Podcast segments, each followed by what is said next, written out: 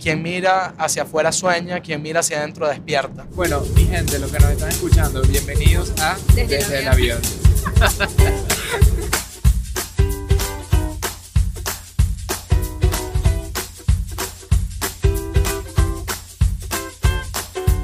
Hola a todos. Aquí estamos oficialmente desde el avión. Llevamos dos episodios grabando desde la Tierra. Che, esto es un episodio muy importante porque estamos grabando desde Aerolíneas Argentinas, ¿viste? Ah, lleva hablando así, cuatro días. Yo no puedo más, yo me tengo que ir de este país. Yo necesito ir a otro, cambiar de acento. a Chile, a ver cómo es hacer Chile. Wow, ese es un acento muy difícil de imitar. Te reto. Muy difícil. Los chilenos sí que ni me atrevo, pero los argentinos me encanta. Estoy gozando aquí un pullero, estamos pasándola buenísimo. Y ahorita estamos en un vuelo de Buenos Aires al Calafate, porque nos vamos para el hielo. El hielo, así que tenemos, pensamos que era a la vuelta de la esquina y no, tenemos tres horas, gente. Sí, juro que es un vuelo de una hora y cuando me dicen, no, son tres horas, boludo. tenemos aquí para grabar tres episodios si nos da la gana, el Team Michelle está gozando, así que vamos a darle con todo. Miren, mi gente, este es un episodio sumamente especial. Yo sé que siempre digo esto, pero este es re especial, como dirían mis amigos argentinos este es re especial porque es el primer episodio donde tenemos un invitado. Siempre nos habíamos preguntado y nos habían preguntado nosotros que si podíamos invitar a gente desde el avión. Y estamos literalmente en el avión y tenemos un invitado especial porque es un gran amigo de nosotros y un referente en el tema que vamos a tocar hoy, que es un tema de identidad de marca, identidad personal, y de todo lo que tiene que ver con branding en general. Y el autodescubrimiento. El autodescubrimiento. Que es un tema que nos los piden muchísimo, nos los preguntan, pero ¿cómo? ¿Cómo descifro quién soy yo y cómo soy intencional? Bueno, es un tema fascinante y no queremos nosotros ocupar más tiempo de esto porque queremos que aquí nuestro invitado especial, Daniel Chiser, el gran, gran Chiser, que es un especialista en todos estos temas, empiece a fascinarnos porque aparte es súper apasionado el tema y ya lo van a descubrir ustedes mismos. Vamos a darle la bienvenida. Él de verdad que nos ha dado el tour de Argentina increíblemente, no solamente mostrándonos la ciudad, pero también las marcas de la ciudad y se apasiona muchísimo por esto porque eso es lo que él hace. Ya Daniel, ahorita lo vamos a introducir, pero él se dedica a la creación de marca. Entonces, una bienvenida a Daniel Chiser. Vamos, qué gusto estar con ustedes desde el avión. Qué honor me dan al ser el primer invitado en este podcast. Muchísimas gracias, de verdad, por eso. Y qué lindo escucharlos y saber que hemos, estado disfrutando de Buenos Aires, que tiene tantas cosas para ofrecer. Y además me ponen a hablar de un tema que me vuelve como loco, que me emociona, que me encanta, que, que he aprendido a... Todavía, bueno, todo el tiempo seguimos aprendiendo sobre esto, porque la verdad no hay demasiada, demasiadas cosas definidas sobre esto. Es algo que todavía se sigue descubriendo y es lo interesante que tiene este tema, ¿no? Así que bueno, muchísimas gracias primero por esta invitación y bueno, qué cool que además vamos a hablar de identidad. Exactamente, y es que tengo entendido que tú lo que más te dedicas es a crear marcas de todo tipo, ¿no? ¿Qué, qué tipo de empresas o compañías has brandeado? Mira, la verdad he trabajado con empresas de todo tipo, he trabajado también con personas, con marca personal. Muchos me preguntan a veces también si las marcas con las que yo trabajo son de empresas grandes, corporativas, o son más bien emprendimientos, startups. Y la verdad he tenido la suerte hasta de trabajar con equipos de fútbol, con campañas políticas, o sea, he, estado en muchos contextos distintos. Y mira, la verdad, la identidad está en todos lados. O sea, e, eso es lo interesante de esto, porque uno va caminando por un lugar, por una ciudad, va viajando a un lugar, va desconociendo a una persona y lo que el contacto que tú tienes, ese primer contacto, ya es un primer contacto que va más allá de lo que uno ve y ya tiene que ver con esa identidad que está detrás de la persona y qué es lo que esa persona profesa en su, en su forma de pensar, en su forma de sentir, en su forma de mostrarse, en su forma de vestir, incluso si hablamos de una persona. Y son esas las características que al final a mí me apasiona descubrir, porque muchas veces la gente que me contacta, me contacta o porque ya comenzó desde hace tiempo con un negocio y, lo quiere, no sé, evolucionar o quiere profundizar el negocio, quiere sacar un producto nuevo, pero también se me acerca gente que quiere lanzarse con algo nuevo, que nunca ha hecho ningún emprendimiento, no ha dado un paso y, y como que quiere, llega ese momento donde te haces la pregunta de, bueno, ¿quién soy? ¿no? que es la gran primera pregunta de la identidad, ¿no? Totalmente, sabes que justamente el otro día hablamos de esto en uno de los episodios y es algo que también traje yo al curso online que estoy dictando que tiene mucho que ver con marca personal y es le pedí a la gente que se defina a ellos quién eres sin decir tu género, tu nacionalidad, tu trabajo y todas estas características que son las primeras que uno dice y Totalmente. qué difícil describirse uno mismo sin eso. Escribirse uno mismo y, y describirse uno mismo desde un lugar propio siempre es difícil porque a uno le cuesta mucho poner en palabras lo que uno es. Y hay algo clave en, en el descubrimiento de tu propia identidad, que es lograr dar con esa bajada, como llamamos nosotros en este proceso, ¿no? Bajar al papel realmente estas características. Ahorita yo les quiero contar también un poco de esta estructura de la identidad, ¿no? Porque hay muchas formas y hay muchos elementos y hay muchos conceptos que forman parte de la identidad y en el proceso de buscar bajarlos tienes que ir poco a poco. No puede ser algo a los golpes, rápido, apurado, porque al contrario, hay en marcas, Airbnb estuvo años detrás de su relanzamiento de identidad, por ejemplo. Hay gente y marcas que pasan meses largos buscando encontrar cuáles son esas claves que, que te hacen único, porque esa es otra cosa, o sea, la identidad tiene que ver con la unicidad, más allá de, de pensar que la identidad define una forma de comunicar o de mostrarte, también tiene que pensar que es hacia adentro, Que es viene de adentro. reconocerte. Muy ¿sabes? de terapia. muy de terapia y de hecho muchos clientes me terminan diciendo que sienten que soy como una especie de psicólogo. Claro. A mí me da risa y le pido disculpas a los psicólogos porque no lo soy, pero termino haciendo una especie de, de terapia con mis clientes a veces porque en estos procesos surgen temas que van desde lo más personal hasta, hasta también lo más impersonal, pero bueno, se pasa sin duda por adentro y claro, pasa. Hay una frase muy linda de Carl Jung que dice, quien mira hacia afuera sueña, quien mira hacia adentro despierta. Wow. Qué increíble. Mira- mirar hacia adentro es complejo, porque uno mismo muchas veces... Miedo. Claro, da miedo, totalmente.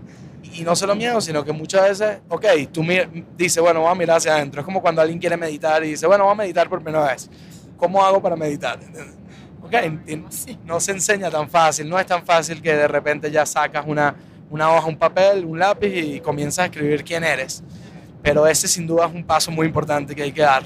Y algo también súper complejo es poder diferenciar entre cómo tú te ves a ti mismo y cómo la gente te ve a ti mismo, porque muchas veces uno por no ver hacia adentro se mm, agarra de lo que los demás dicen de ti. Entonces te dicen, pero ¿quién eres?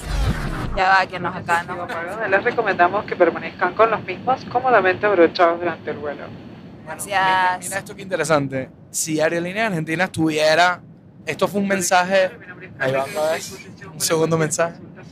Las se acaban de interrupciones. poner a la orden. Se acaban de poner a la orden con nosotros. Dicen, disculpen la interrupción, pero bueno, acabamos de alcanzar el nivel de crucero, así que estamos a la orden para cualquier cosa. Ahí sigue. Interesantísimo. Miren, si Aerolínea Argentina hubiera puesto eh, o tuviera, digamos, dentro de su estructura de pensamiento la simpatía, la gracia o la alegría, a lo mejor este mensaje hubiera tenido otra estructura, Tono. otro tono, otra estructura, otra forma de contarlo. Pasa con algunas aerolíneas que se dan el gusto de poder romper un poquito de la, la formalidad, ¿no? Y, y bueno, pero eso no es gratuito, o sea, eso, eso también tiene que ver con esos rasgos que hacen el carácter de una marca o de una persona. Yo creo que todo al final tiene que ver con la intencionalidad que le pongas a lo que haces, a quién eres. Sí, el, el punto, el meollo, como diríamos nosotros, el meollo o el eje central de la identidad, ahora que dices eso, Mitch, es el propósito, sin duda alguna. O sea, muchas veces escuchamos hablar de propósito, hoy en día es muy común que se hable del propósito, del propósito de las marcas, del propósito de las personas. Y hablar de propósito también es muy complejo porque está muy vinculado con la identidad.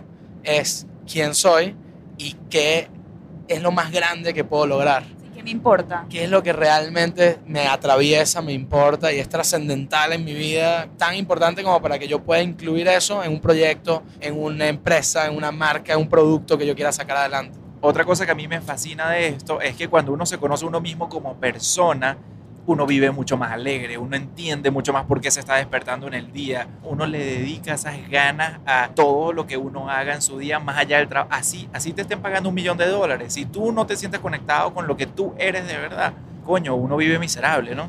El propósito te abre los ojos, o sea, es, es- es como un despertar real. De hecho, muchas veces hay un gran despertar, un antes y un después de ese despertar de identificar el propósito, de tú reconocer esto es lo que nos va a mover, esto es lo que nos inspira, esto es lo que nos indica los caminos, porque además esa es otra cosa importante del propósito. Después de que tú tienes un propósito claro y definido, tienes muchas formas de llegar y de alcanzar ese propósito o de tratar de alcanzarlo, porque esa es otra cosa interesante. Es como una escalera de cosas interesantes, una escalera hacia arriba, es una cascada hacia arriba.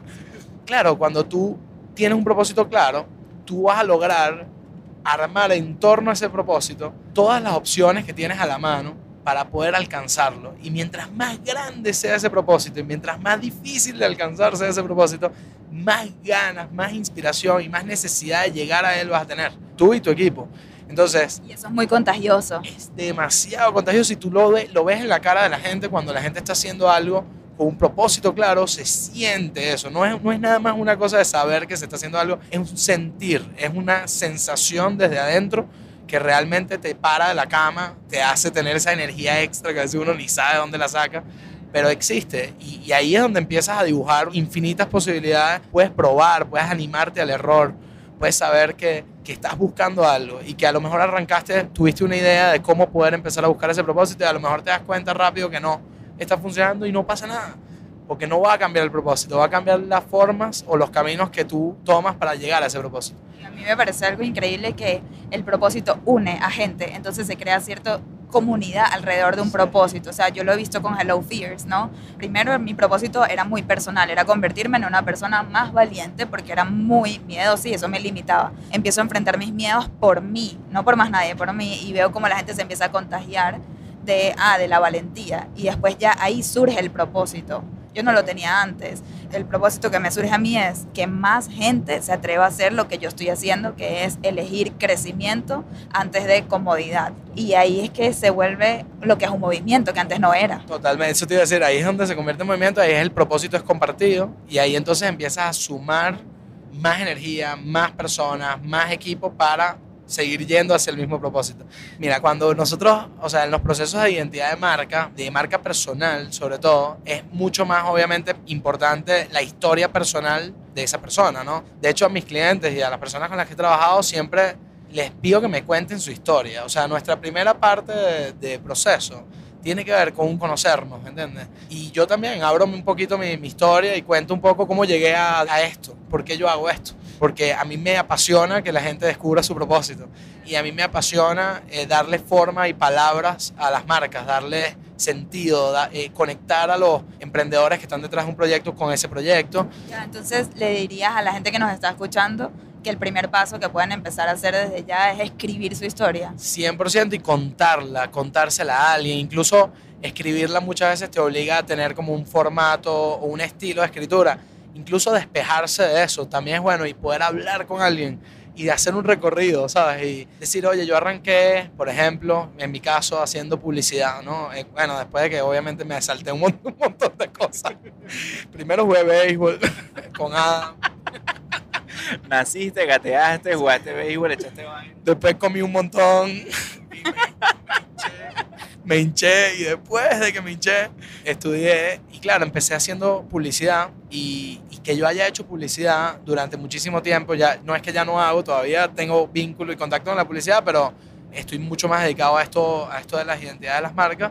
Yo, claro, esos son recursos, son este, eh, experiencias que uno va arrastrando en la vida y todo, todo construye tu personalidad y tu identidad. Y en, el, en esa, rememorando toda esta historia, tú vas encontrando tú mismo, te vas escuchando y vas diciendo, oye, ¿verdad que yo hacía esto? ¿Verdad que yo disfrutaba esto? ¿Verdad que odiaba gustaba esto?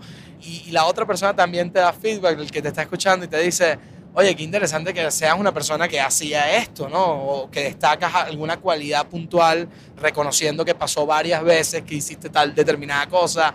Ahí es donde uno empieza a ir a, a conectar los puntos y en esa conexión de puntos muchas veces hay claridad. Y la Como dice Steve Jobs, él dice que los puntos solo los puedes atar viendo hacia atrás. Exactamente, ese gran discurso de la, de la Universidad de Stanford creo que era que, que era connecting the dots, o sea, conectar los puntos justamente tiene que ver con empezar a reconocer cuáles de esas cosas que hacen nuestra historia y que hacen nuestra experiencia son las que queremos, las que no queremos. También la identidad te ayuda muchísimo a reconocer lo que no quieres, lo que no eres, lo que...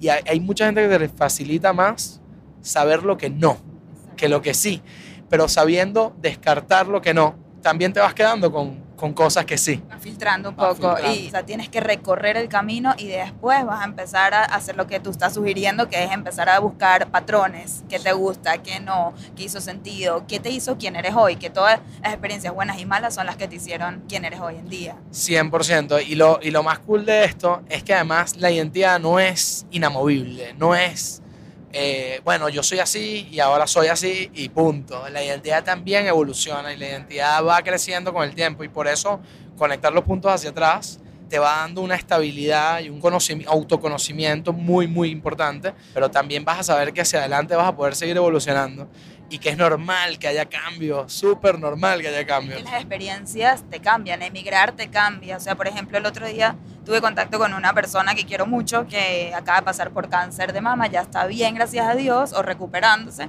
y ella me dijo que lo mejor que le ha pasado fue eso, esa experiencia, porque la cambió. Entonces su identidad de marca evolucionó espectacularmente a algo nuevo que ella dice, menos mal me pasó. Y digo, wow. Claro, o sea, lo convirtió, sí, me acordé ahorita de Michael, de Michael Melamed que dice convertir los obstáculos en posibilidades, ¿no? Eh, esa vuelta también es un redescubrimiento tremendo.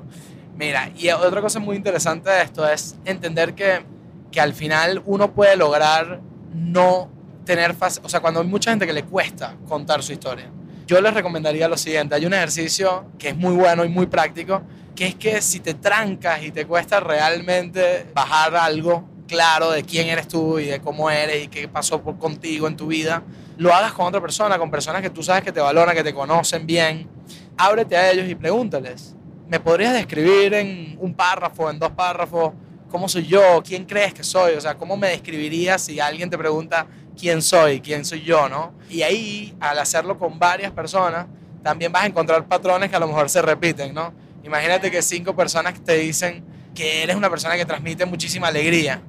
Eso es algo que a lo mejor tú reconoces y que tú sabes, pero que como a uno también a veces le da cosita, le da pena o le da vergüenza, ajá, la humildad muchas veces te, te impide también decir, oye, sí, soy una persona alegre que contagia alegría. Bueno, esto te va a ayudar a, a- a identificarlo y a saber que, oye, no estoy tan, no soy tan, eh, o sea, dejo- tengo que sacarme esa carga de humildad y la verdad tomar que soy una persona alegre y usarlo a favor, ¿entiendes? Y decir, Own it.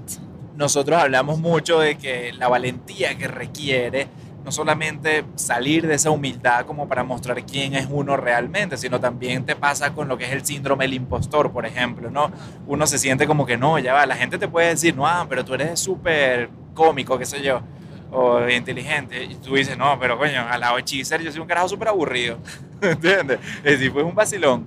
Y claro, uno muchas veces, es la historia que uno se cuenta a uno mismo, que uno muchas veces no se la cree.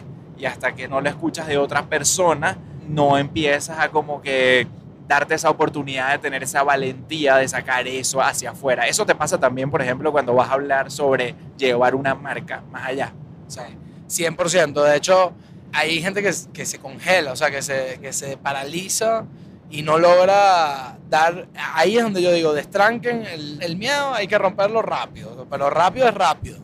Y, al, y al, al que le está costando tomar el valor y decir, esto soy, ábrase a gente que realmente lo valore, lo conozca y pueda aportar en construir un poco más y en aclarar un poco más cuáles son esos rasgos que, digamos, pueden definirte.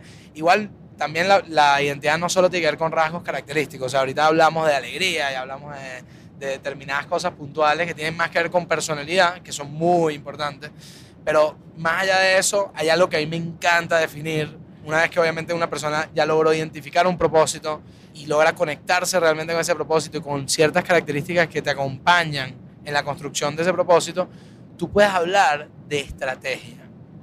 Y para hablar de estrategia, y ojo que aquí no quiero que se nos confunda la gente con estrategia de marketing o estrategia digital, o, no, estamos hablando de pilares estratégicos que sostengan la construcción sólida de tu propósito. O sea, que tú logres identificar desde qué lugares tú siempre vas a buscar alcanzar tu propósito, porque cuando tú defines 20 pilares, empiezas a disparar flechas para todos lados y al final puedes estar haciendo demasiado y no haciendo mucho.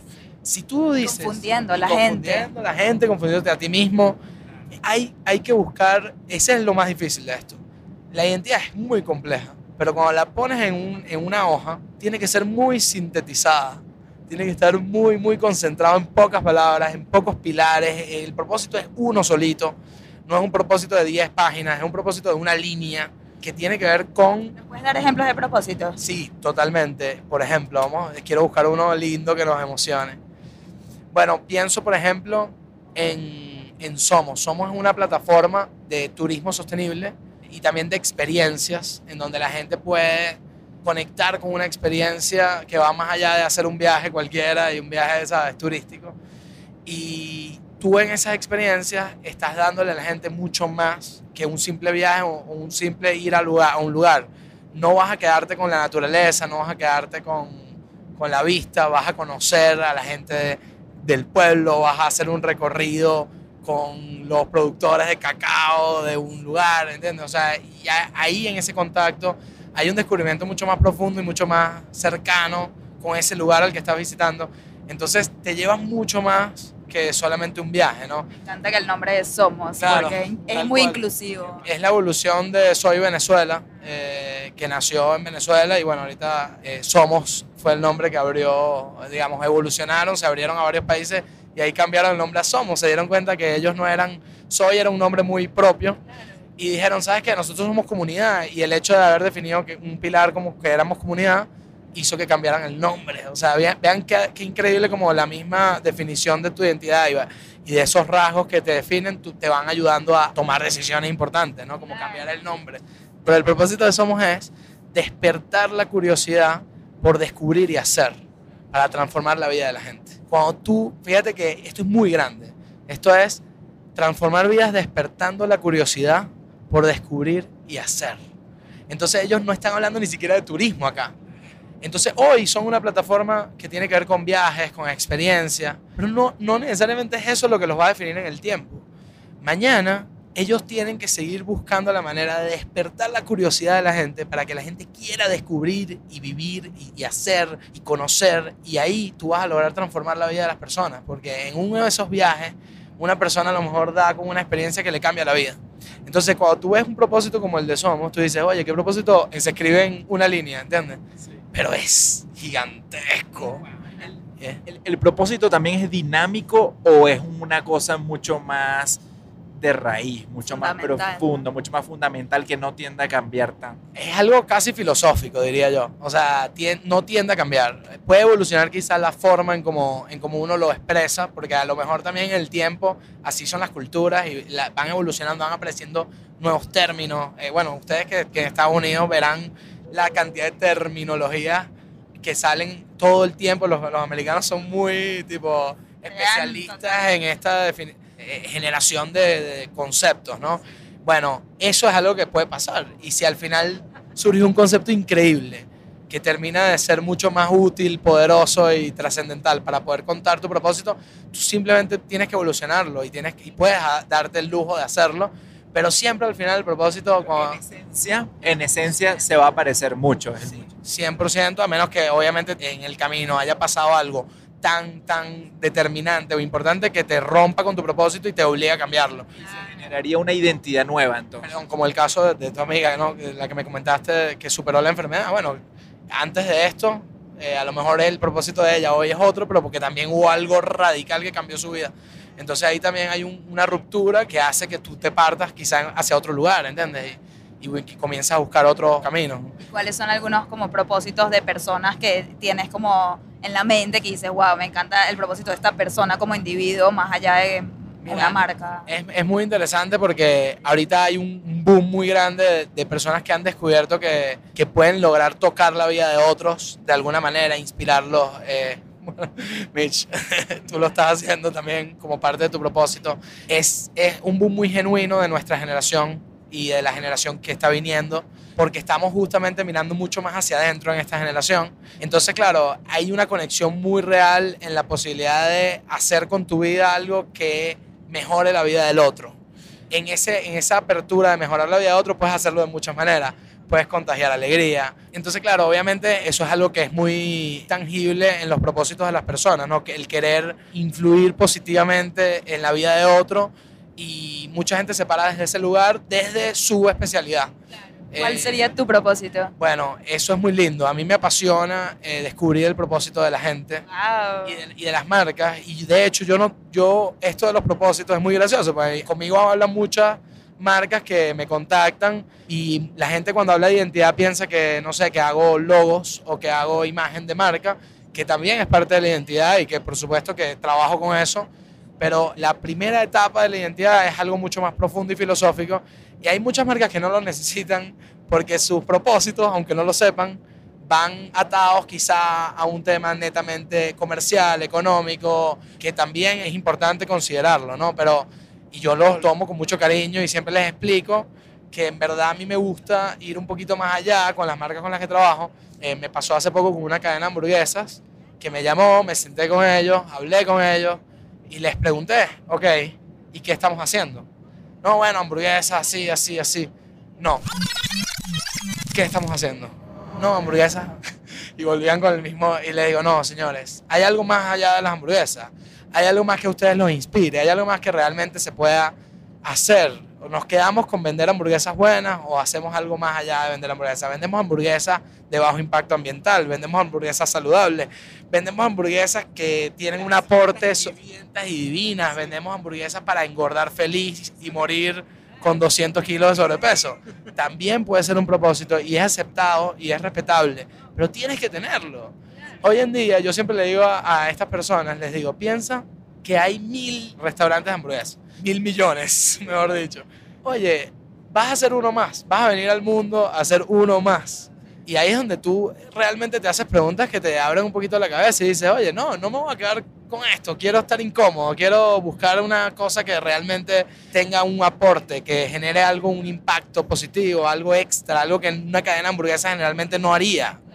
Y eso aplica para todo en la vida. Si eres coach, hay 100.000 coach, ahora todo el mundo es coach. ¿Qué te hace diferente a ti? Si eres un empleado en tu compañía y hay otras 200 o 300 personas que trabajan en esa compañía, ¿qué te distingue a ti de los otros empleados en tu compañía? Y, ese son los- y esos son los valores que hacen que al final la gente se conecte realmente y genuinamente con las marcas y con las personas. Cuando tú tienes una conexión y logras una conexión real y genuina, eso es, yo digo, mi hermano, eso va para adelante, esa relación va para adelante y tiene futuro. Y qué lindo saber que uno puede ir sumando gente, personas, eh, contactos, conocidos, marcas, amigas, muchas marcas que conectan desde la relación, desde formar relaciones. Son marcas que incluso tienen, eh, los viernes hacen eh, reuniones con sus equipos y celebran y, y brindan. Y, oye, qué lindo saber que se puede lograr, pero tienes que definirlo. A mí me encantó una charla que nosotros vimos de un speaker que él dice que todo el mundo dentro de una corporación puede hacer una diferencia y subía la tarima a gente random y le decía, dime qué tienes que hacer en tu trabajo del día a día. Y la persona que, bueno, yo mando email sobre tal, algo así súper aburrido. Y dice, ¿cómo podrías hacer más feliz el día de la persona que va a recibir tu email? Bueno, no sé, incluir un chiste, incluir un GIF, incluir, y dice, ok, ¿por qué no lo hacemos? ¿Por qué no como que ponemos esa intención en buscar, como dices tú, tus características y representarlas en todo lo que hacemos? Desde, a mí me encanta cuando de repente mando un email y esa persona está de vacaciones, en, no sé cómo se dice en español, en inglés el, es el email de, de out of Ah, office. sí, el- sí, la respuesta automática del mail, correcto. Y las normales que Sí. recibo son, lo siento mucho, estoy en vacaciones, por favor contacta a tal persona. Pero de repente, por ejemplo, el otro día le escribí es- un email a una fundadora de una compañía rechísima en Nueva York y se me hace el auto reply y ella dice, estoy en maternity leave, no puedo responderte y acá te voy a dejar una petición para que firmes para que más gente como yo pueda tener maternity leave porque mi compañía me lo da, pero muchas compañías no lo dan. Por favor, firma. Y yo digo, wow, ¿cómo convirtió eso en Valor. un statement y es un valor de ella? Valor extra que conecta con mucho más genuinidad, o sea, es mucho más genuina la conexión, generas una identificación inmediata con la gente, o sea, la gente que se va a identificar con esto es instintivo, o sea, lo lees y te conectas. Y dices, listo, mira qué interesante, mira qué aporte, mira qué cosa extra que pudo haber no estado y está y vamos a celebrar que esté. Eso es para celebrarlo. Yo cada vez que veo algo como esto que tocas mencionar, me emociono y soy y claro, esas son las cosas que al final terminan disparando ese diferencial que te hace único y que te hace especial y que te hace darle a la gente mucho más de lo que espera y extender, eso es como una extensión de la mano, ven acá conmigo, entiende que hay algo que nos puede unir y que nos puede poner en comunicación, en contacto. Eso Claro. es clave a la hora de, de compartir tu identidad. Es clave. Para darles un poco más de contexto aquí, porque ya yo les había hablado que Cheezer es mi amigo de la infancia y todo eso. No Y- sé si lo dijiste. Sí, al principio. Bueno, Cheezer es mi amigo de la infancia y por eso estamos volando juntos aquí al Calafate. Y bueno, tengo la dicha de contar con un amigo no solamente increíble como persona, pero increíble como, como visionario, como profesional y como muy conocedor y apasionado de su tema. Y quiero darles un poco más de contexto que eso del conocerse y de tener la valentía de ser auténtico y ser como es uno, que tú dices, que uno lo ve a leguas en las personas y uno casi que puede apostar a personas o puede apostar a marcas que tú dices, bueno, ese va para adelante, dices tú, ¿no? Uno también lo ve en personas. Y es algo que yo veía desde chamo, desde chiquitico. Yo conocía a Cheezer y yo decía, ese chamo va para adelante. Porque eso que tú haces hoy en día con marcas y con personas, tú eras así por naturaleza. Y vivimos en un mundo que lamentablemente, no sé si es por miedo, por inseguridades, por lo que sea, es un mundo que tiende a compararse, es un mundo que tiende a ver hacia afuera y no hacia adentro, es un mundo que tiende a tratar de ser como los otros, porque es más cómodo, supongo. Pero coño, ¿qué pasaría en un mundo donde todos somos nosotros mismos porque nos atrevemos a ver hacia adentro como uno? Y es que los chamos del colegio, que uno más se acuerda o que uno más cariño le tiene, que uno más cuenta historias sobre ellos, son los chamos que se atrevían a ser ellos. No importaba que no se parecieran a más nadie. Y ese eres tú para mí, pan. Qué lindo este, me está diciendo, ah, no, no me están viendo, pero estoy un poquito rojo acá en el... Es cierto. Mándame una foto o algo para que la gente pueda ver este momento. Y estoy en el asiento de... tengo a Adam lejos, te daría un beso ahorita, pero tengo a Michelle. Estoy en la mitad. Claro, no quiero tampoco que Michelle se sienta incómoda ni nada de esto. Pero qué lindo, gracias por decir eso. Y la verdad es que eh, es verdad, o sea, yo. Es verdad, que, que poco. Pero eh, claro, o sea, lo que, lo que quiero Own decir es que en verdad yo sí me he dado cuenta que, que mi relación con la gente tiene que ver con, con esta conexión que, que yo trato de, de dar un poco más, de prender algo en los demás. Y tal cual, mira, aprender algo en los demás terminó significando tratar de encontrar esos propósitos y de sacarlos a la luz. Y, y lo digo en mi manifiesto de marca, eh, a mí me apasiona descubrir esas palabras que señalan el camino, ¿no? Esas son las palabras que a mí me apasiona descubrir, porque yo vuelvo y lo, y lo digo una vez más, ya lo dije antes, pero lo repito, hay que bajar y poner esas palabras, verlas escritas, mirarlas en la hoja, mirarlas en la pantalla y darse cuenta de que cuando uno logra poner esas palabras ahí, le está, les está dando vida, no se quedan en el aire. Cuando uno las dice es muy lindo, suenan bonitas, pero después por ahí se pierden en el tiempo, se difuminan, se van por ahí con el ruido ambiente.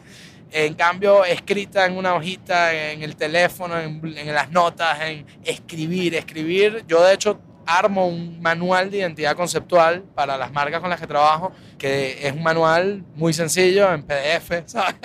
Que, pero que parece una, una tontería de 10 paginitas, pero que terminan siendo las palabras clave para señalarte el camino y para que siempre sepas hacia dónde tienes que seguir caminando y hacia dónde tienes que buscar. Es como un ADN espiritual, no sé qué es, algo muy de, de- el de ADN fondo, ¿verdad? bien. Es como el ADN, sí. Sí, en, en verdad hay una diferencia entre la marca personal y la marca comercial muy importante, que es que la marca comercial define mucho más estrategias de acción y de comunicacionales que la marca personal en el sentido ejecucional. Es decir, una marca comercial sabe que ya cuenta con unas plataformas, cuenta con unos recursos, cuenta con unos contextos en donde va a existir. Una marca personal que está re- empezando a definirse muchas veces está empezando y en ese descubrimiento todavía no se sabe muy bien cuál es la plataforma, entonces hay como una primera preetapa antes de, de ir a la ejecución, ¿no? A, a ese formato final. Pero lo que me parece muy cool es que anteriormente las marcas comerciales eran las únicas que tenían esa posibilidad de tener una plataforma, una voz y tal. Y hoy en día todos tenemos esa posibilidad. Entonces, por eso es la importancia de definir nuestra marca personal, porque todos tenemos la posibilidad de después difundir esa marca a través de las redes. O sea, yo soy demasiado partidaria de utilizar Instagram de una manera que aporte. Ahí yo soy, quiero decir que soy casa herrero cuchillo de palo todavía en la red. Vamos a, estamos trabajando igual en eso, pero, pero bueno, mira, es, Mitch, eso que tú dices es clave porque además la marca personal es una marca y al final, hoy en día la frontera entre las personas y las marcas, o mejor dicho, las marcas y las personas que están detrás de las marcas es cada vez menor. De hecho, para mí no existe esa frontera. Es imposible que una marca, que un CEO, por ejemplo, de una empresa o el emprendedor que está detrás de un proyecto, que es de determinada manera, que tiene determinadas características, haga una marca que quiere bajar por ese lugar también y que realmente tenga otra ejecución, con otras características, esa desconexión, en algún momento se va a salir la careta, como digo yo. En algún momento se te va a caer la careta y eso que parece un parapeto ahí, sí, yo tengo mi identidad clarísima y al final si la persona que está detrás de esa marca no es así, no, no va a haber una conexión real. Se lo dije hace no mucho a una persona que me consultó por un proyecto, me dijo que quería onda green, ¿no? Me dijo, eh, el medio ambiente, green, bajo impacto, todo no sé qué. Y le dije, bueno, ¿qué tal? ¿Y cómo vas con el reciclaje en la vida? Pues, o sea, ¿cómo te relacionas con, separas la basura en tu casa? No sé. No, yo no hago nada de esa vaina. Eso es nada, más, eso es nada más para venderlo, pues. Y claro, tú dices, coño, yo de una vez para mí es una llamada de atención, ¿entiendes? Mira, no, abre los ojos, papá. Esto, esto no tienes cómo ocultarte, ¿entiendes? Eh, tú, tipo, en algún momento se va a descubrir la farsa, ¿entiendes? Y por eso yo le digo a la gente, no se enreden. O sea, sobre todo a la gente que está buscando marca personal. La marca personal no, no se puede inventar. No te puedes, a menos que tu marca personal tenga que ver con, no sé, la actuación y que tú quieras venderte como un actor, pero después tú tienes que tener tu, persona genuina que tiene una marca que la gente va a conocer. O sea, que incluso en ese caso, tú tampoco eventualmente vas a romper, o sea, tú tienes que mantener una, una coherencia en el tiempo. Ah, mira, que nos pongamos los cinturones, bueno, está muy bien, porque zona de ligera turbulencia. Igual, no me quiero imaginar cómo será la turbulencia moderada. Porque si esta es ligera, ¿eh? estamos aquí batuqueándonos por todo, de lado a lado, ¿sabes? Como si esta vaina es ligera. Mira, hablando, hablando de artistas, de actores y marca personal, justamente Ami y yo estábamos hablando. ¿Tú estabas pensando en lo mismo? No, no, ok. este, Ami y yo estábamos pensando estamos viendo esta serie Mrs. Maisel que te recomendé, muy buena, y un personaje de esa serie, ¿verdad? Una actriz en particular, es ella, como que la odiamos. Todo el mundo que ve la serie la va a odiar, ¿ok? Entonces, lo cómico es que esa misma actriz, eh, bueno, era, era uno de los personajes en Glee, otra de las series que yo veía, Glee, y era para odiarla. Y yo le digo, ah, coño, cada vez que esta tipa viene en una serie, yo la odio. Y entonces a mí se creo que esa es su marca personal. Ella es, es fácil de odiar. Me recordaste a Tom Hanks que siempre le pasa una vaina jodida, ¿entiendes? Queda en medio de, la isla, se le montan en el barco y lo, eh, lo secuestran. siempre le pasa una vaina a Forrest Gump, no, que no le pasó a Forrest Gump, pobrecito. Él fue el, del que, el, que aterrizó el avión también en él. También el Hudson, ¿no fue? Aterrizó el Hudson, le sale todo mal a Tom Hanks. Tal cual, y esa es la marca de la persona. Hay gente que siempre va a ser la buena, hay gente que siempre va a ser la hermana, hay siempre que, no sé, la mala. No eso, si algún día hablamos con Tom, digámosle como Tom, estamos esperando que te pase algo bueno en la vida, ¿sabes? Y carajo que no, me está pasando cosas muy buenas. Exacto, exacto. Y que mira mi cuenta de banco. Y volviendo a la marca. Ojo, eso también puede ser parte de tu marca personal. A mí me, me inquieta mucho ese tema también, porque al final muchas personas dicen, en la conexión con el propósito, no es necesario que tú plantees que tu propósito es hacer dinero. El propósito tiene algo que ver con, con una cosa mucho más... Dejar una huella. Tiene que ver con algo mucho más humano, porque es que incluso en el propósito de hacer dinero, que es que no para mí es, es, donde ahí está la diferencia. No hay que verlo como un propósito. Eso es una causa si tú estás haciendo las cosas bien y las planeaste y estructuraste. Bueno, aquí está, además, estamos claros de que, de que hacer dinero es, es clave para poder tener un negocio eficiente, productivo, que además te permita seguir haciendo cosas nuevas y seguir llegándole a más personas. Pero claro que es un, objetivo importante, pero es eso, no es un propósito, es un objetivo importante, es, un, es una necesidad, es una intención, es una meta clave, pero el propósito hay que buscar siempre atarlo a algo que vaya a tocar a la gente y a la gente no le importa si tú, que tú hagas dinero, o sea, la gente no se va a conectar por ahí. La gente no, no, quiere ir a tu evento para que te vaya bien y hagas dinero, ¿entiendes? La gente quiere ir contigo porque, está, porque tú estás logrando darle ese punto, ese puente en el que le diste algo de valor, que fue importante para esa persona, que se identificó y que le sirvió para su vida, que lo ayudó, que lo motivó, que lo inspiró. Y ahí es donde está la clave del propósito. Yo quisiera rescatar lo que veníamos hablando antes, que es un carajo de proceso, y estábamos hablando sobre, bueno, tienes propósito y después tienes lo que son las estrategias para sustentar ese propósito, para llegar a ese propósito, y no pueden ser 20 estrategias, millones de estrategias, sino hay que estar muy claro en cada... Defínenos un poco más quién va más allá de ese proceso o de qué manera se manifiestan esas estrategias, cómo la gente pudiera agarrar como una herramienta esta manera de ver las cosas. Sí. Bueno, excelente. Mira, hay muchas marcas que definen cinco pilares estratégicos, cuatro pilares estratégicos, hay marcas que definen más, 10 pilares estratégicos, o sea, he visto de todo, ¿no? Lo más importante es, si tú defines los pilares estratégicos de tu marca y resulta, vamos a hacer un ejercicio práctico de esto, ¿ok? Cuando tú defines tus pilares estratégicos, tú logras sentar unos pilares que, a los que tú vas a volver muchísimas veces para seguir yendo hacia tu propósito. Si tu marca define que uno de tus pilares estratégicos es la transparencia, estamos hablando el otro día de la marca Airlane. Ok, uno de los pilares estratégicos de Airlane, que es una marca que le pido a todo el mundo que conozca, Airlane, uno de sus pilares estratégicos es la transparencia radical. Vamos a poner la link a la marca Sí. en las notas del episodio directamente con mi link para que si compren me, me den plata a mí. ¿Ok? Excelente, me y ustedes también reciban. Ahí hay, ahí hay un objetivo, el link de Michelle, para que nos den billetico a nosotros, pero un propósito que es enseñarle a ustedes más sobre identidad marca, wow. y esta marca. De transparencia. Es que estamos hablando de transparencia, Claro, yo estoy siendo transparente. yo le voy a dar mi link y lo van a usar. Y como ahora mismo yo soy bastante, como ahora visto, yo soy bastante transparente y, y pasó cualquier cosa, las digo. Sí, pues eso es parte también, a mí me, me encanta. Yo siempre siento que, que la transparencia es muy, te acerca mucho a la gente. Incluso si eres transparente para cosas difíciles o complicadas, también es bueno.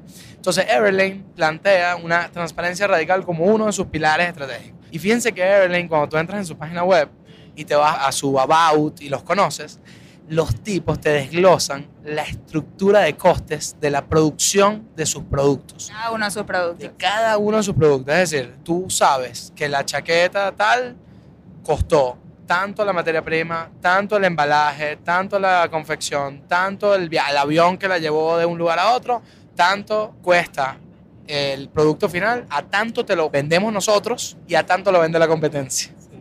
Entonces, ojo, esa es un- una decisión que se toma. Tú dices, mostramos esto porque somos transparencia radical. Y asimismo, los jueves, ellos en su Instagram abren, eso fue, vino después, abren un jueves de transparencia en el que permiten a la gente que pregunte lo que quieran a la empresa. Y la gente pregunta cosas difíciles. Le preguntan cuál es su huella de carbono. Ellos que son muy green y hacen todo muy consciente del medio ambiente, les hacen preguntas difíciles, incómodas, y ellos las responden. Y es el jueves de transparencia radical. Entonces ya ves cómo la transparencia es un pilar, uno solo, pero que se va a empezar a repetir en la historia de desarrollo de la marca.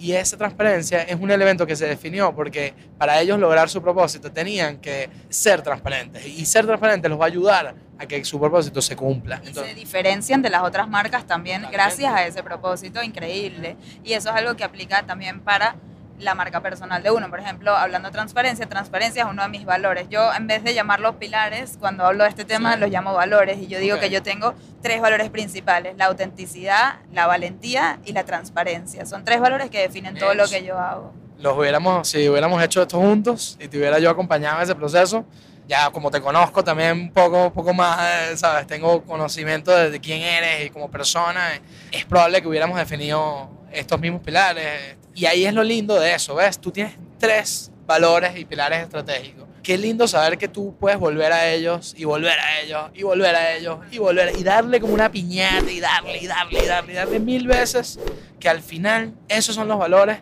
que te van a mantener en el camino a la construcción de tu propósito. y que me van a diferenciar de las otras personas. Exactamente. Es la mezcla de los tres, no es uno solo, es la mezcla de los tres y cómo los llevas a cabo consistentemente, porque si de repente en algo que haces vas en contra de uno de estos valores, te jodiste, ya la gente va a dejar de creer en ti. Y lo lindo de los valores es que tú los pones en la mesa cada vez que vas a hacer algo. Eso es lo más emocionante. Y por eso sirve hacer esta bajada de estructura de identidad de marca personal, de marca comercial. Tú defines que vas a hacer, ay, quiero hacer una campaña de lanzamiento para un producto nuevo que estoy sacando. Ah, sí, ¿quieres hacer una campaña de lanzamiento? ¿Cuáles son tus pilares estratégicos? Autenticidad, valentía y transparencia. ¿Cómo es la cosa? Vamos, ¿qué pilares utilizamos? Los usamos los tres, nos enfocamos más en la autenticidad, pero siempre vas a volver a esos pilares. Y ahí entonces tú sabes lo que es más lindo de eso, que tú logras coherencia. Cuando tú eres coherente en el tiempo, la gente sabe que eres genuino, la gente sabe que eres real y ahí es donde la conexión también se mantiene bien atada a lo largo del tiempo. Esas son las marcas que construyen comunidad, esas son las marcas que construyen conexiones reales con la audiencia, con su público. Lealtad, Lealtad, eh, respeto. incluso que te puedas equivocar. Sí, te perdona. O sea, si tú eres transparente y tú te equivocas, si tú no eres transparente y tú te equivocas, lo más probable es que ocultes esa equivocación. Exactamente, y yo siempre, y me he metido en problemas por eso. Voy, por ejemplo, cuando fui a Facebook a hablar y resultó pésima la experiencia, eh, resultó muy buena en términos de audiencia y tal, pero la parte técnica fue un desastre y salí de ahí y lo conté. ¿Por qué? Porque mi valor es transparencia y yo sabía que la gente que me estaba viendo decía, ay, mírala ella en Facebook, qué arrecho que le pasan esas vainas. Coño, no, mira lo que me pasó en Facebook. Y les conté y después Facebook se arrechó.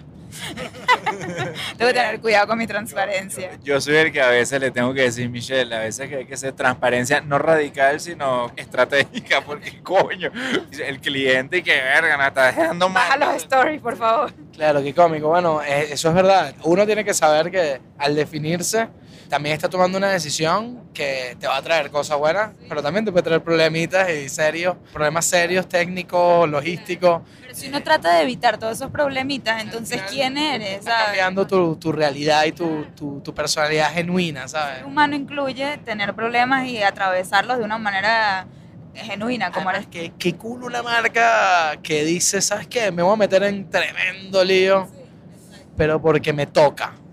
Mi propósito. ¿Sabes quién me acaba de acordar? Sasha Baron Cohen. Wow. Es- eso es él. ¿ah? gran ejemplo, porque efectivamente, o sea, tienes una persona que el status quo, tipo, se lo pasa por, ¿sabes? O sea, lo manda a volar, ¿entiendes? Entonces, una persona disruptiva, es una persona eh, arriesgada, es una persona que va, Usa los límites. Pero al mismo tiempo lo tienes luchando y defendiendo buenas causas. Entonces tú sabes que esa cosa que lo mete en problemas también tiene una intención, que es abrir los ojos de los demás para que dejemos de hacer invisibles algunos temas, ¿no? Entonces, bueno, coño, qué interesante. O sea, ahí está, ahí está justamente el- ese perfil impulsado por una claridad absoluta de quién es. Claro, Bueno, y para los que no saben, Sacha Baron Cohen es el actor que hizo Borat, que hizo Bruno, pero más importante, que hizo la última serie. ¿Quieres hablar de eso? Bueno, la última serie se llama Who is America. Sí. Who is America, que justamente es donde yo más lo he visto apegado a su propósito, a su valor, que es usar su comedia negra, su comedia disruptiva, su comedia súper invasiva e incómoda Muy Para- incómoda para sacar a la luz para exponer. y para exponer temas sumamente importantes de hoy en día, como lo son pensamientos preocupantes de ciertos políticos o de la sociedad en general. Sí. Es como un, un despertar que él quiere sacar a la luz, ¿no? Sí. Y fíjate que para bien y para mal, la identidad muy definida de ciertos líderes o de ciertas personas influye tanto positiva como negativamente y al final es el riesgo de, de un propósito muy bueno y muy fuerte de- definido que puede también ir hacia el otro lugar, ¿entiendes? Ha pasado tanto en la historia de, bueno, de grandes líderes que han llevado a la humanidad momentos tremendamente feos y, y ojalá, bueno, este, este tipo de cosas ocurren también cuando hay una claridad absoluta de lo malo. ¿Entiendes? Y de, lo, y de lo negativo. Y al final conecta con la gente que también se conecta por ahí. O sea, Claro, es que otra vez esto define la esencia de la persona. Y si la esencia de la persona tiene un propósito cargado de maldad o un pro- que, ¿sabes? Que, que- Lamentablemente Sí, ex- y existe. y, y tiene esa claridad y tiene esa estrategia y tiene todo, ya lo hemos visto en la historia, claro. hay un concepto muy cool que, que no lo mencioné y que me gustaría mencionárselos, que es el universo de la marca. El universo de la marca es, es como el universo mismo. Me da risa Jenny, mi esposa, que me ha escuchado decir esto 150 mil veces. Se, se va a reír ahorita cuando escuche que vuelvo otra vez a contar esto. Está bien porque aquí nosotros no lo hemos escuchado y nuestros oyentes tampoco y estamos emocionadísimos. Así que mi amor va para ti, dedicado para ti y para todos los que nos escuchen. El universo de la marca es un concepto muy interesante porque yo lo traigo a la publicidad. El universo ejerce sobre nosotros, el universo universo, ejerce sobre nosotros una energía. Una gravedad nos mantiene con los pies en la tierra. Cuando nos despertamos, nosotros estamos pegados al piso, salimos a la calle y el universo, aquí estamos girando, las estrellas, el sol, el sistema solar, todo lo que está pasando.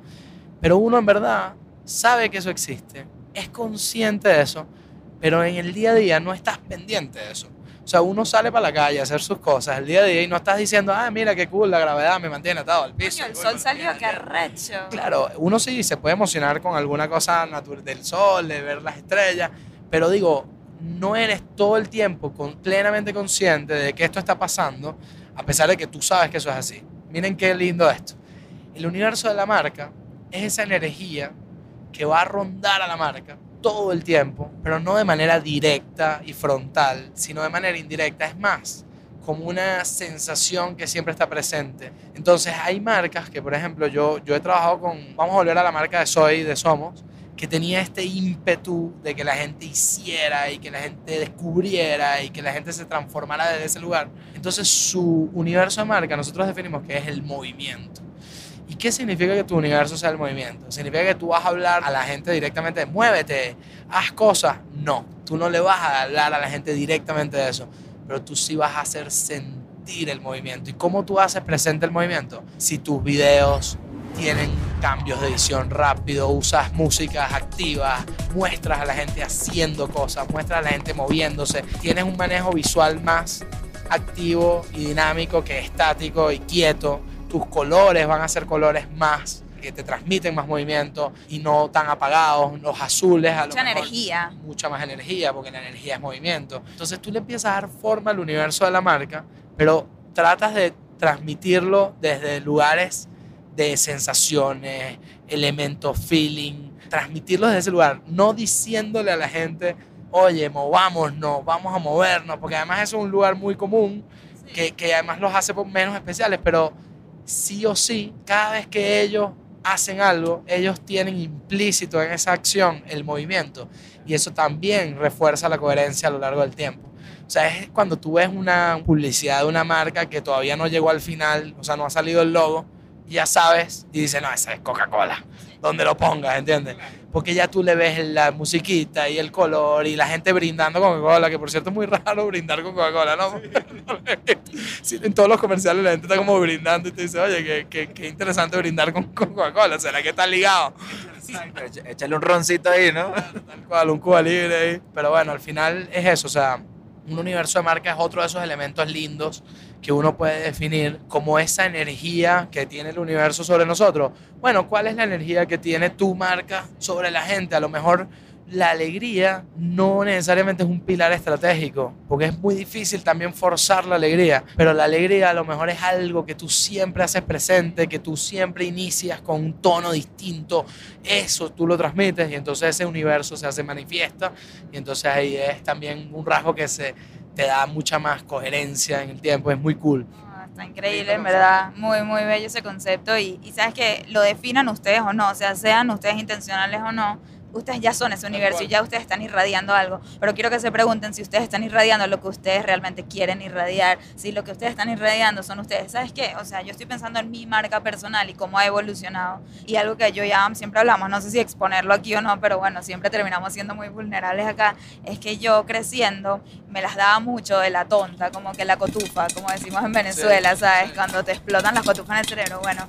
Y eso, porque yo veía que la gente le daba risa. Y yo quería conectar a través de la risa y tal, y caer bien. Y siempre tengo como que esta personalidad como alivianada de que ah, cuando llega Michelle nos reímos, la pasamos bien y tal. Pero yo me ponía muy como que decía unas cosas burdas, estúpidas, solo para risa. Y creé una marca alrededor mío de que, ay, Michelle, pobrecita, que, o sea, es tan rara, como que... Era casi como tu universo, no Era sé. mi- sí. Era universo, era como expected que va a decir Michelle un disparate. Sí, un disparate, decía cualquier cosa y en verdad sí, eso es parte de mi personalidad y lo sigue siendo. Yo en verdad no soy, o sea, como que no soy una persona muy culta, ni, ni me las voy a dar, ni seria, ni nada de estas cosas. Y sí vengo de un universo un poco paralelo, muy extraño, que no sé dónde saco muchas de las cosas que digo, pero entendí que eso lo podía yo evolucionar de una manera inteligente, de una manera más racional, que le llega a la gente de otra, no sé, y convertirlo en lo que soy hoy en día, y no como que irme solo por lo fácil. Era fácil para mí ser tontita y dar risa, cuando ahorita lo pude evolucionar. Acabas de romper, o sea, una vez más acabas de demostrar a poner en práctica tus tres pilares estratégicos y valores de marca. O sea, tuviste valentía, autenticidad y transparencia, justamente, o sea, para contarnos esto. Entonces, una vez más, aquí estás siendo tú, estás siendo genuina, estás siendo real Y ahí estoy seguro que tu comunidad en este momento está una vez más conectándose contigo y entendiendo quién, quién eres y reforzando el vínculo, ¿entiendes? Es parte de la historia, lo que decías tú al principio. Cuenta tu historia. Y si yo cuento mi historia, esa es parte de mi historia. Totalmente. Y ahorita hasta algunas cosas que dije en mi vida y tal me avergüenza y lo superficial que podía sonar en muchas cosas me avergüenza, pero sabes que es parte de quien soy hoy en día gracias a la evolución también, no quedarse estancado en esas cosas. Y ya para terminar, lo último que quería hablar contigo es algo que te apasiona muchísimo, que nos has venido hablando estos tres días que llevamos juntos, que es el tema del manifiesto y cómo podemos llevarlo a lo personal, cómo, o sea, la relevancia de que cada persona construya un manifiesto personal, porque tú hablas mucho del manifiesto de la marca, pero me encantaría escuchar cómo lo llevas a lo personal. ¿Y qué es lo que construye un manifiesto? Sí. ¿Qué cosas tomar en cuenta a la hora de escribirlo? Linda, linda pregunta. Bueno, del manifiesto podríamos hacer un capítulo del podcast entero, pero vamos a, vamos a buscar.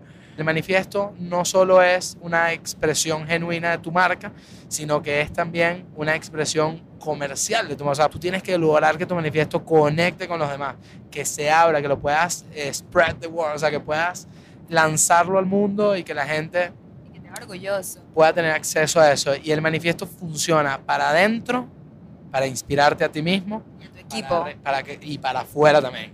Funciona para tu equipo, para adentro. Por eso en estos procesos, cuando hablamos de empresas que tienen equipos grandes, si tú realmente hiciste un trabajo de identidad conectados con ellos, conectado con el propósito real de la empresa, con que la gente sepa y reconozca qué es lo que se está haciendo ahí, cuando tú ves ese manifiesto y lo lees, hay una conexión genuina interna por eso mucha gente lo termina poniendo en las paredes de su oficina, ¿sabes? En, en la entrada de su- sus monitores, porque lo quieres recordar, quieres volver a ese manifiesto que te da ese trrrr, redoble de tambores final con, y al mismo tiempo hacia afuera te sirve muchísimo a nivel estratégico para hacer una campaña de lanzamiento y darte a conocer, para dividirlo en partes y quedarte, porque cada línea que tú pones en el manifiesto es una idea concreta de tu negocio, tu proyecto, de tu persona.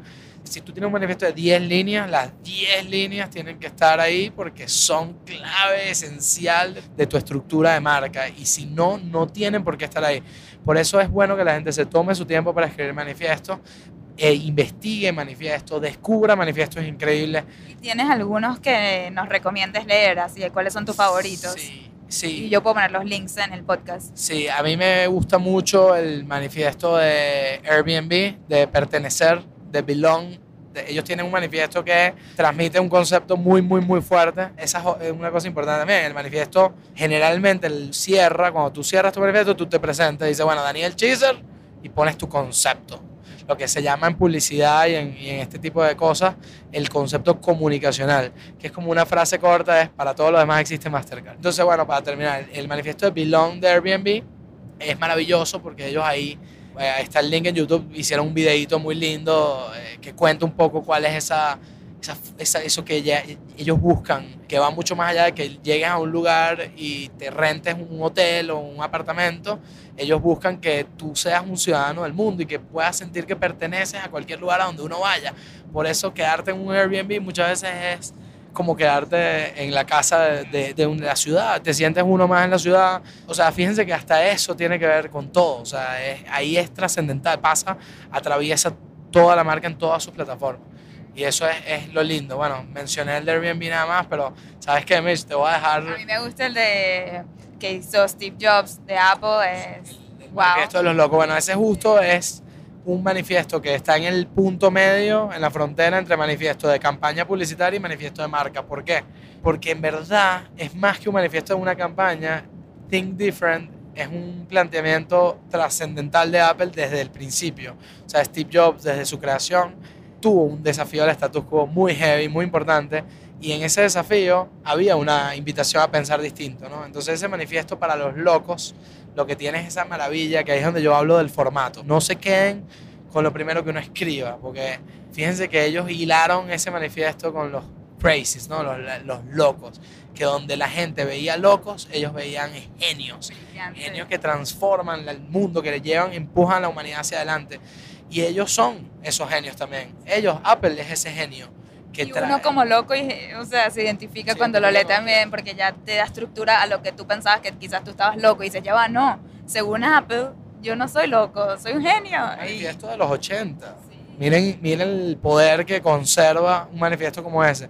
De hecho, Apple ha seguido lanzando manifiestos de más de campaña y siempre apuntan al mismo lugar porque al final ellos están haciendo lo mismo. Ellos están llevando a la gente a entender que, que quizá pensando diferente es donde ahí es donde se encuentra realmente el cambio y la evolución y, y sus productos no se quedan en ser funcionales, sus productos dan un paso más allá conectan desde otro lugar y ahí es donde realmente una marca se hace sólida y en el tiempo eh, crece, crece, crece, crece, crece. Entonces, bueno, queremos retarlos a que ustedes se tomen el tiempo esta semana. Ahorita estamos como en momentos de reflexión, empezando el año, ¿sabes? Un año, una década nueva. ¿Por qué no se proponen ustedes mismos eso? Tratar de identificar sus pilares, yo los llamo valores, que Sí. son, y traten de identificar cuáles son los top 3, top 5, como mucho, que los definen a ustedes y a partir de eso, cómo quieren ser percibidos, cómo... Michi, es interesante eso, lo, lo voy a decir porque quiero que la gente se lo lleve también.